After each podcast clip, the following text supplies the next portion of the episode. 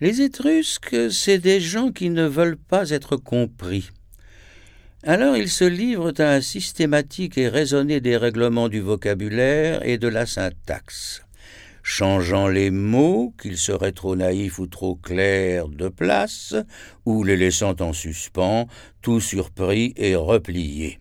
C'est ce qu'ils veulent, les Étrusques, que les mots se ferment, ne laissent plus rien filtrer, ce n'est pas qu'ils soient absolument hypocrites, mais ils préfèrent ne pas trop prendre de risques, surtout avec la poésie, qui entraîne facilement le ridicule et la mauvaise réputation.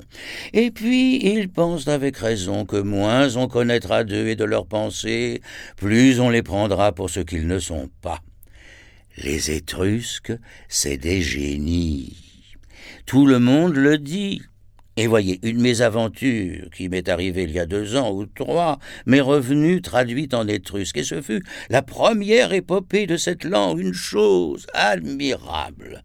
Telle est la nécessité des Étrusques. Ils vous donnent bonne opinion d'eux d'abord et de vous ensuite, s'ils décident de s'occuper de vous.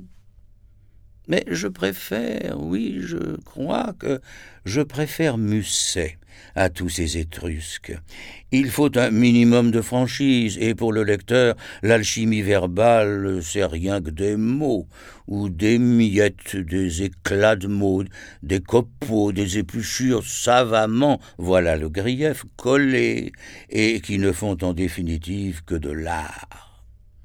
Eh bien, monsieur, l'art L'art oui, eh bien,